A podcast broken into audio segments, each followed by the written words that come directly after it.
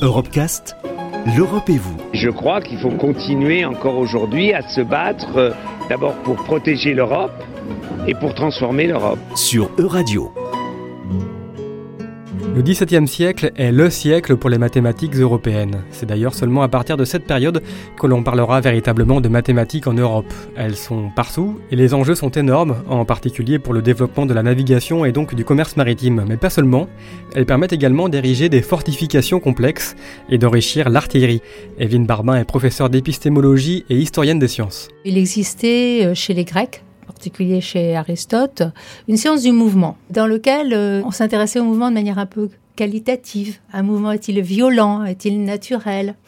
Oui, mais quand il s'agit de savoir avec des canons comment orienter le canon, de manière à ce que la portée du canon soit correcte par rapport là où on veut euh, attaquer ou on ne veut pas attaquer.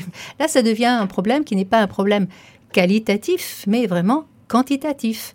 Il faut relier deux données mathématiques, l'angle du canon et puis la portée du canon. Cette question-là, elle est, abordée par, euh, on est encore à la Renaissance, hein, euh, par Tartaglia, un Italien, qui, qui, se pose vraiment cette question et qui invente ce qu'on appelle la balistique.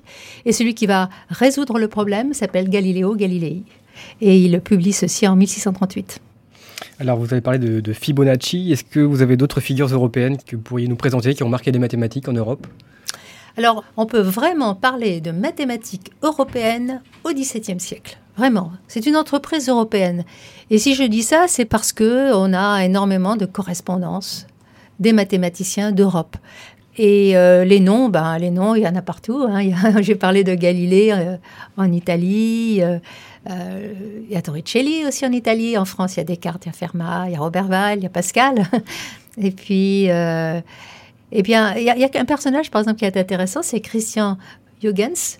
Huygens, doit-on dire, en principe. C'est un Hollandais. Et qui va être, en fait, choisi pour être un des premiers mathématiciens à l'Académie royale des sciences de Paris. Puis bien sûr en Allemagne, beaucoup de mathématiciens. Euh, je vais citer par exemple Gottfried Leibniz, qui est un des inventeurs du calcul infinitésimal. Et puis un anglais, Isaac Newton. Voilà, j'ai fait un petit tour de noms très importants, de gens qui correspondent, qui se connaissent, qui se lisent, qui se disputent parce qu'ils ne sont pas d'accord avec les solutions apportées par les uns ou par les autres, etc. Querelle de paternité, etc. L'algèbre est également une branche des mathématiques qui a révolutionné le traitement des équations et des opérations.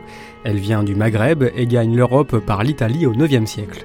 En particulier le, dénommé Fibonacci, dont le père euh, fait beaucoup de voyages parce qu'il est, est commerçant. C'est pas très loin, il y a juste la mer à traverser. Hein. et puis après, il y a bien sûr, euh, il y a la voie espagnole aussi, bien sûr. Ce sont d'abord tout simplement des manières d'abréger. On va utiliser une lettre ça c'est même assez ancien, une lettre euh, simplement pour, euh, par exemple, c'est ce que faisait Diophante d'Alexandrie, pour désigner un nombre, il euh, mettait simplement un sigma, qui est la dernière lettre de arithmos, qui signifie nombre. Donc au début, ce sont des abréviations pour désigner, puisqu'on est en algèbre, le nombre que l'on cherche, son carré, son cube, puis les opérations. Et là aussi, c'est souvent des abréviations. Le grand algébriste italien Jérôme Cardan utilise petit p, petit m, piou miou pour euh, plus et moins. Ça simplifie beaucoup.